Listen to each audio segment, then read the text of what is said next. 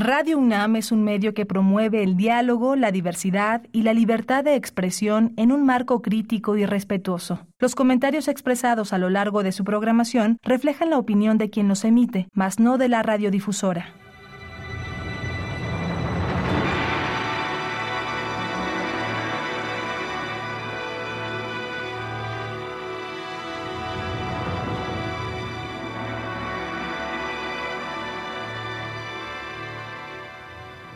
Radio Universidad Nacional Autónoma de México presenta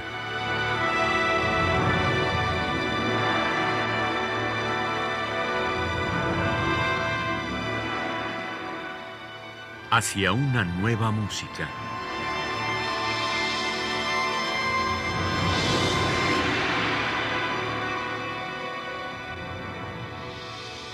Programa a cargo de Ana Lara.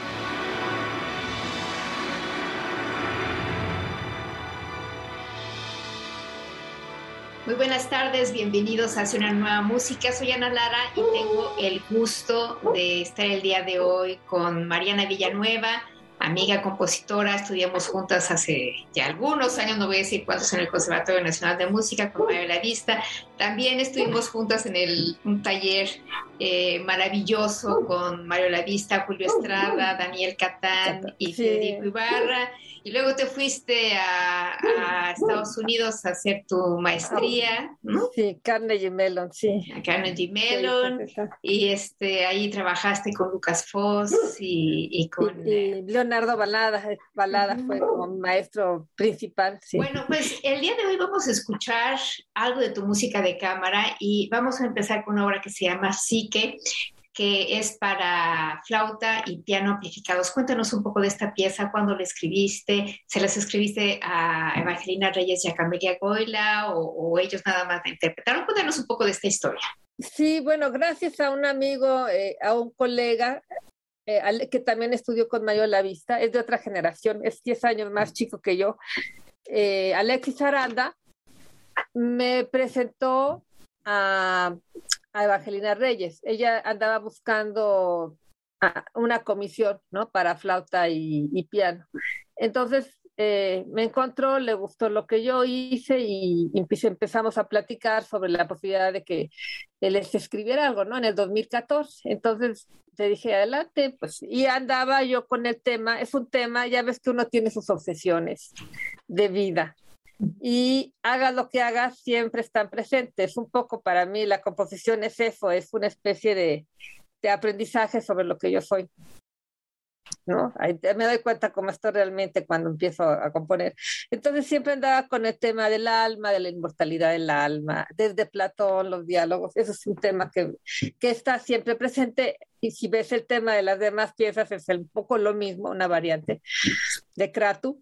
Eh, entonces, eh, pues sí que hay un, hay un mito sobre psique y amor, ¿no?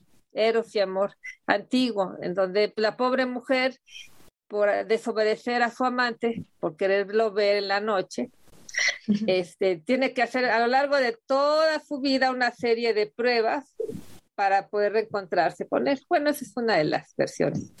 Y pues me llegó, me encantó, y entonces pues esa es un poco una alusión a ese mito y a la idea de que dentro de nosotros hay algo que es eterno, que pase lo que pase, que, que, tanto cambies o no cambies, que ahí está siempre presente, es como el corazón de nuestra esencia y de eso trata así. Y me encantó la idea que fuera para flauta, porque la flauta es, eh, ahí está nuestra respiración, ¿no? Es puro aire, puede ser puro aire, puede ser aire que cantado puede convertirse en, sonido. Entonces, y bueno, fue una comisión que está hecha para Camelia Goila y, Evangelina Reyes, para su dúo. Bueno, pues vamos a escuchar Psique de Mariana Villanueva, una pieza de 2014 es para flauta y piano amplificados y vamos a escuchar a Evangelina Reyes y, eh, en la flauta y Camelia Goila en el piano, ambas fantásticas músicos y este y bueno, vamos a escucharla.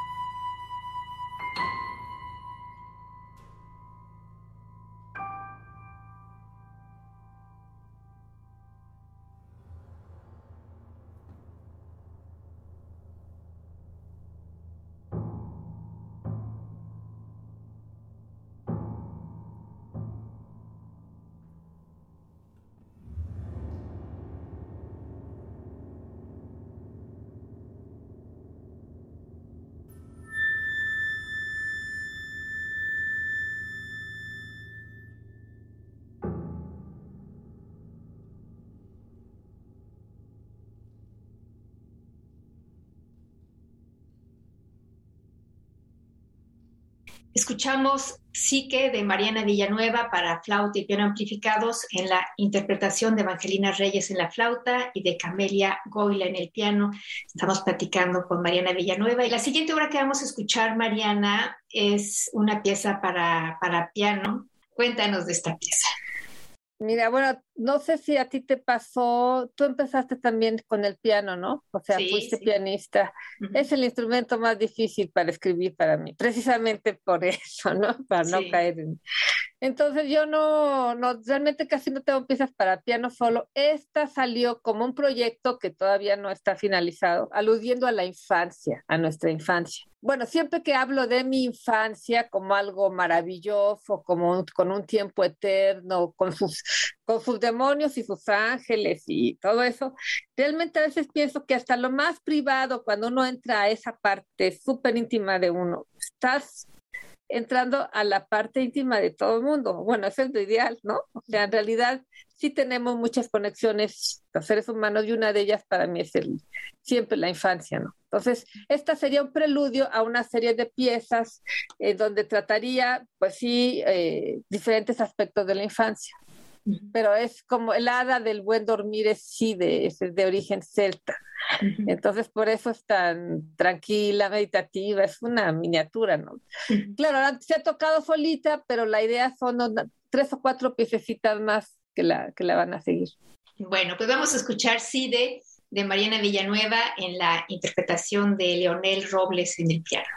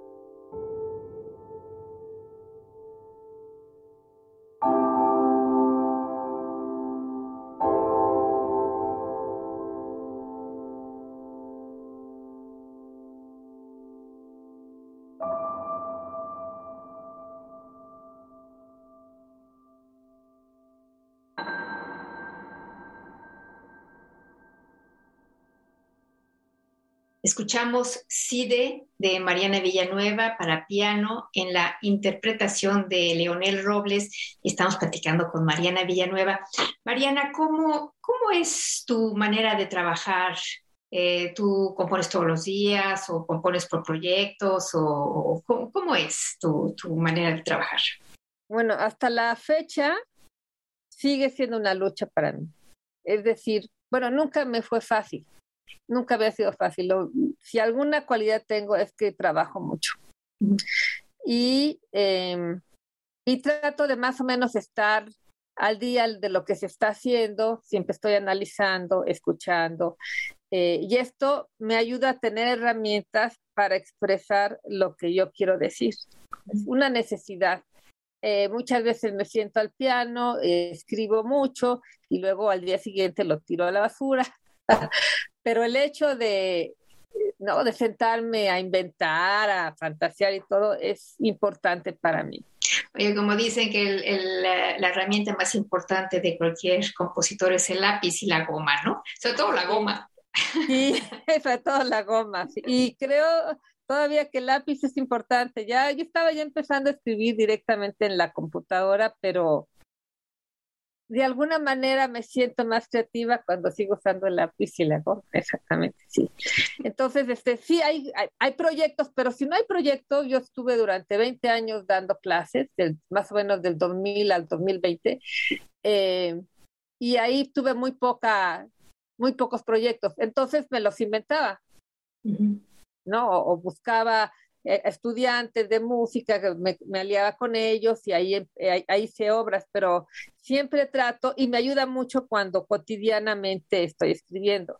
Ahora me pasa que a veces, no sé, uno como que se bloquea de tanto estar insistiendo en algo que no está funcionando. Entonces, lo que estoy empezando a hacer, te digo, para mí es todo un proceso de aprendizaje. O sea, ya voy a ser sesentona en dos años, me da un poco de vergüenza, pero todavía sigo aprendiendo y luchando. Espero vivir muchos años, ¿no? Para alcanzar lo que yo quiero hacer. Eh, bueno, yo, creo que, yo creo que, todos estamos en esa misma situación, ¿no? Pero al menos yo también, yo te hago compañía, no te preocupes. ah, qué bueno, o sea, no sé si sea la época, pero no nacimos con la mesa puesta, no nacimos con un lenguaje ya sobre el cual hemos tenido que nosotras mismas, no sé si estás de acuerdo, ir descubriendo cuál es nuestra, ¿no? Nuestra técnica inclusive. Porque hay muchas, ¿no? Si agarras de aquí, de allá lo que te interesa, lo que te gusta, este, pero sí es un poco camino cuesta arriba, porque además nos, yo me doy cuenta de que la diversidad es enorme, ¿no? De que el, bagaje musical contemporáneo crece y crece y crece.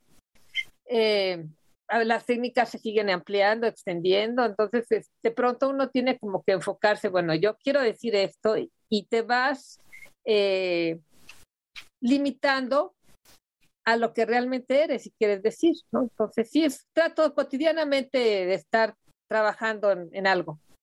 Pero además tú decidiste desde muy joven dejar la Ciudad de México eh, e irte a, Cuernavaca, ¿no? Y en una época en que realmente no había mm, gran actividad este, musical en Cuernavaca, no sé si ha mejorado, pero este, y tú das clases en, en la Universidad de Cuernavaca, ¿no? Cuéntanos un poco de, de, cómo, cómo es el ambiente musical, tus alumnos, cómo los ves, tienes alumnos de composición o de qué, de qué son tus alumnos.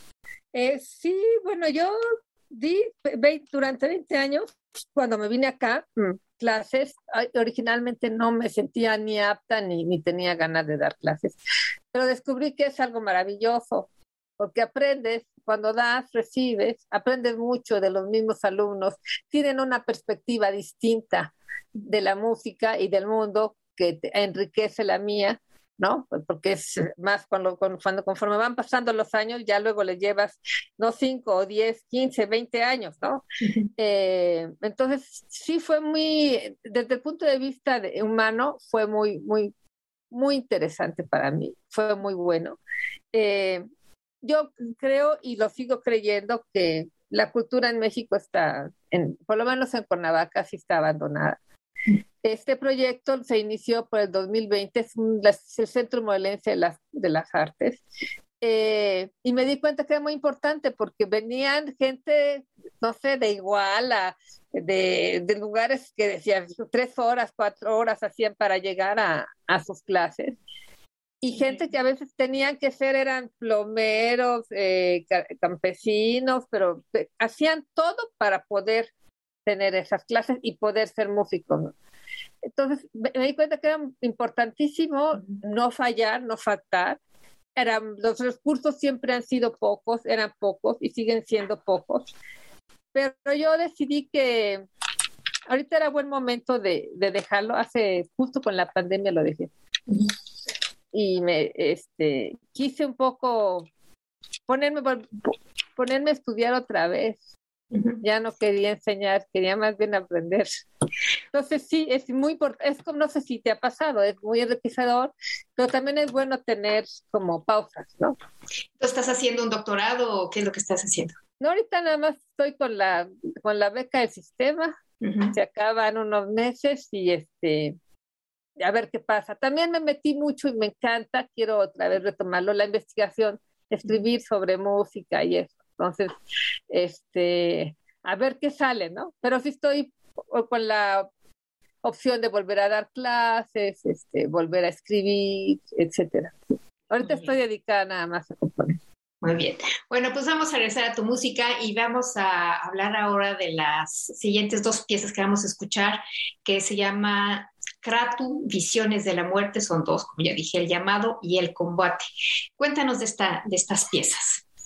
Bueno, Kratu es un símbolo de la energía espiritual de uno de los dioses de la India, Indra.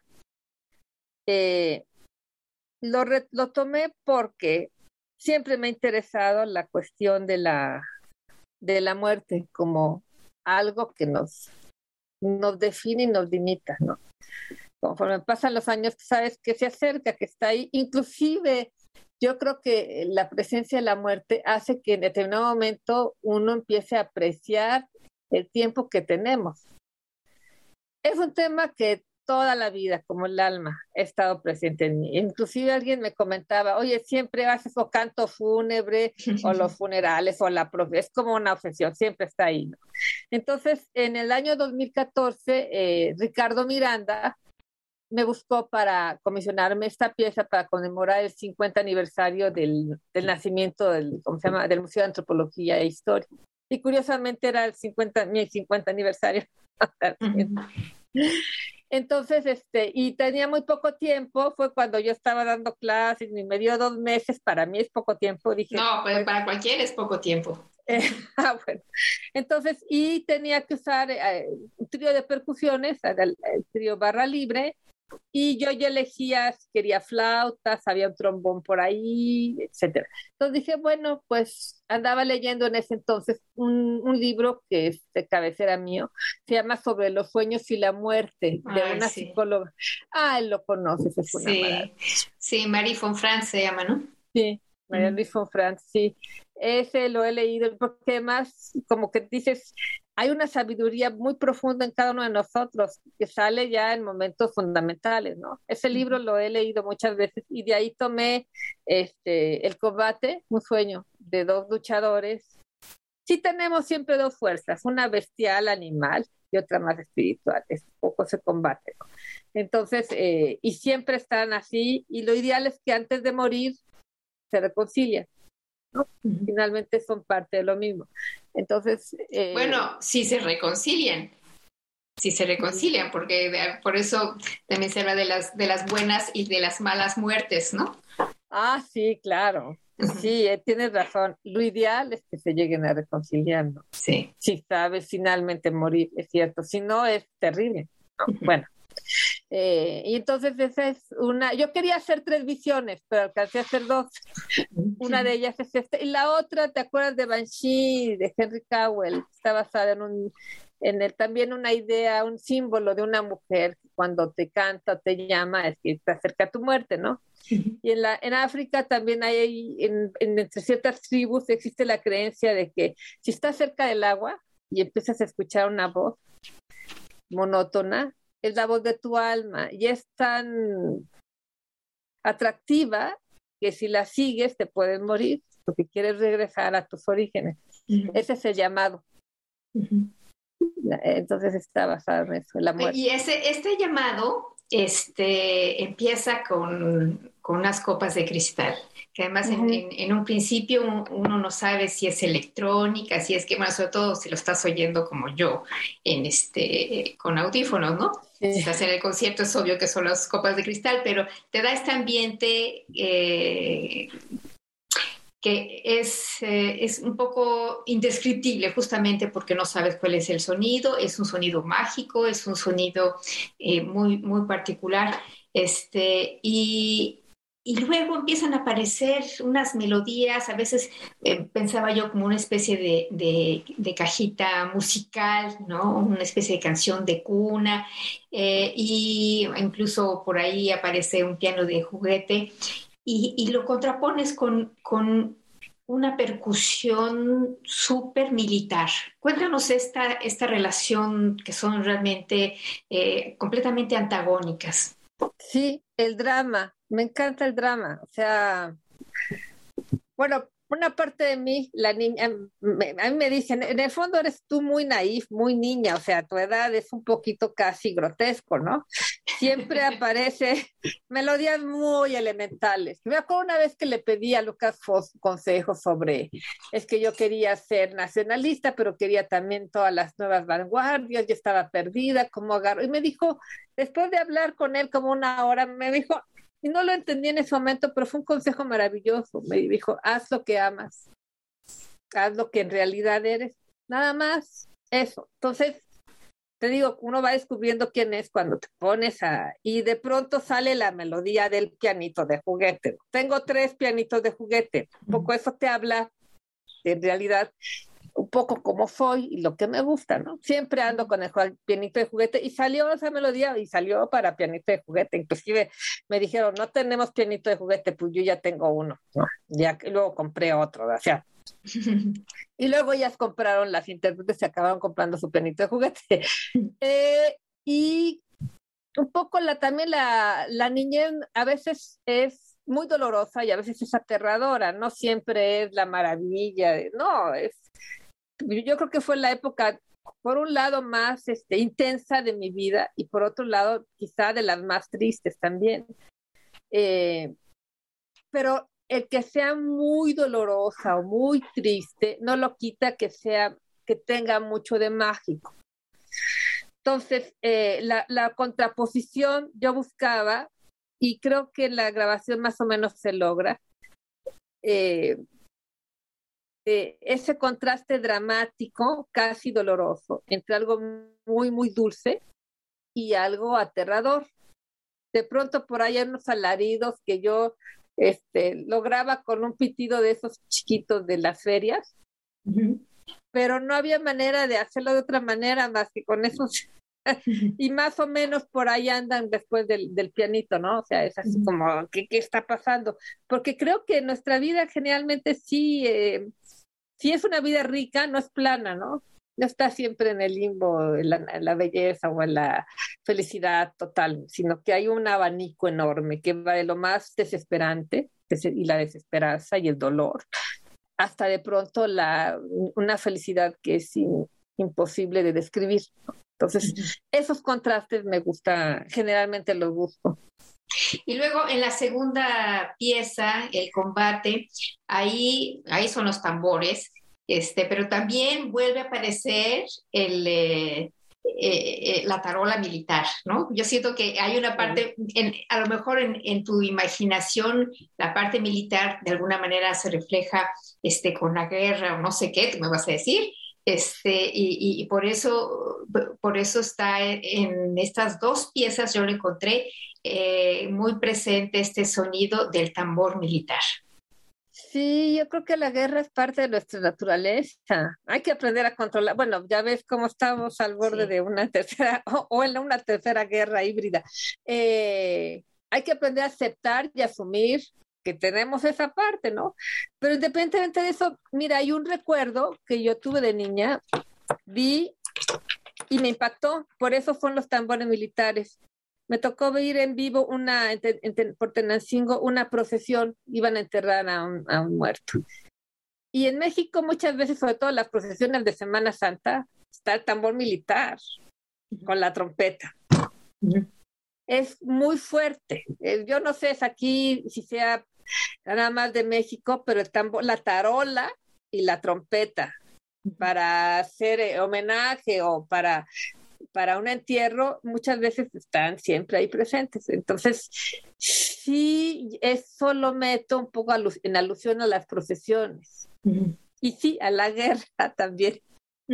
Sí, bueno, aquí en el combate es más claro por esto que decías también, ¿no? Que esas son las, las fuerzas con las que uno vive y que en el mejor de los casos uno llega al final de la vida a conjuntarlas y, a morir en paz. Ahora, me gustaría que, que, platicaras un poco sobre la relación que tuviste con estas tres maravillosas percusionistas, Gabriela Horta, Kaoru Miyazaki y Maribel Pedraza, que tienen este trío que se llama Barra Libre. Cuéntanos cómo fue el trabajo con ellas. No, fueron, eh, fueron, encantadoras. O sea, un poco fue a través, otra vez de Ricardo Miranda, que me dijo, quiero apoyar a estas jóvenes, quiero que sean ellas las que toquen este, estas Porque Ricardo era, era el coordinador de, de... ese proyecto. Sí, estaba ah, relacionado este, del proyecto. Eh, se lo propuso a la directora de Antropología e Historia eh, y propuso a Trío Barra Libre. Y desde el principio fueron, no, fue una relación muy, muy, muy buena tú lo sabes qué importante es a la hora de escribir algo para percusión, para cualquier instrumento, tener pues a tus aliados, ¿no? Eh, yo no había escrito nunca un preparativo de percusiones y me brindaron toda la ayuda desde el principio, ¿no? Yo inclusive en determinado momento estaba aterrada porque sentía ya no voy a acabar, ¿no? Pues está ya llegando el tiempo y ah, Gabriela me dijo, no te preocupes, Javier Álvarez está, está por ahí, pero él, está tranquilo. De alguna manera tenía, tiene, tenía mucho más y tiene mucho más, ¿cómo se llama? Tablas todavía. Pero me dijo, él está igual que tú, entonces sí te, no te preocupes, de alguna manera se acaba, ¿no? Se termina. O sea, apoyándome todo el tiempo, inclusive desde el punto de vista humano, ¿no? Este, y, y además les interesaba lo del pianito, les encantó. Eh, yo usé, eh, porque me encantó el sonido de los, de los tambores taiko japonés, me encanta. Pero obviamente, ¿quién tiene en México esos tambores? ¿No? Son los tambores enormes. Pero una de ellas, Kaoru, de alguna manera se las ingenió para que sonaran como sus tamborcitos como como esos tambores. Entonces había todo el tiempo un intercambio creativo de, bueno, yo quiero esto, pero no se puede, pero va a ver eh, qué se puede hacer para lograrlo, ¿no? Y yo creo que la pieza acabó funcionando un poco gracias a esa colaboración con, con ellas. O sea, fue muy buena. A veces si hay problemas con los intérpretes, también afecta, siempre afecta la, ¿no? el resultado final. Sí, bueno, pues vamos a escuchar Kratu, Visiones de la Muerte. El primer movimiento es el llamado en la interpretación de Barra Libre y Mariana Chávez y Concepción Hernández en las flautas. El segundo es el combate con Barra Libre que está integrado por Gabriela Horta, Kaoru Miyazaki y Maribel Pedraza.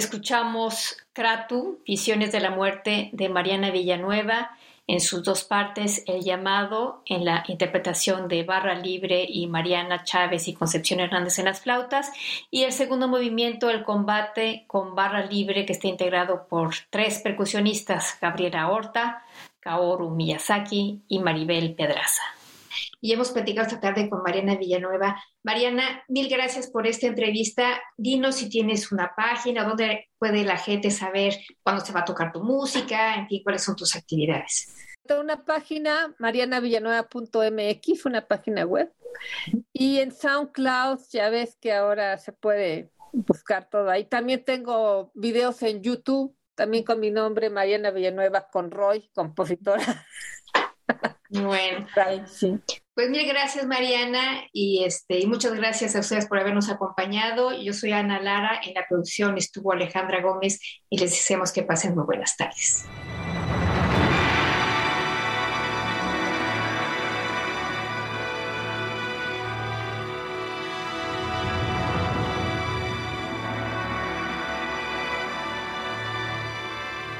Radio Universidad Nacional Autónoma de México presentó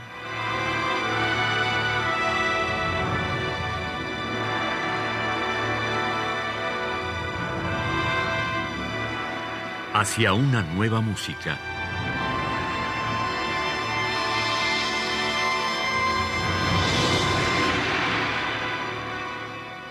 Programa a cargo de Ana Lara. Radio UNAM. Experiencia sonora.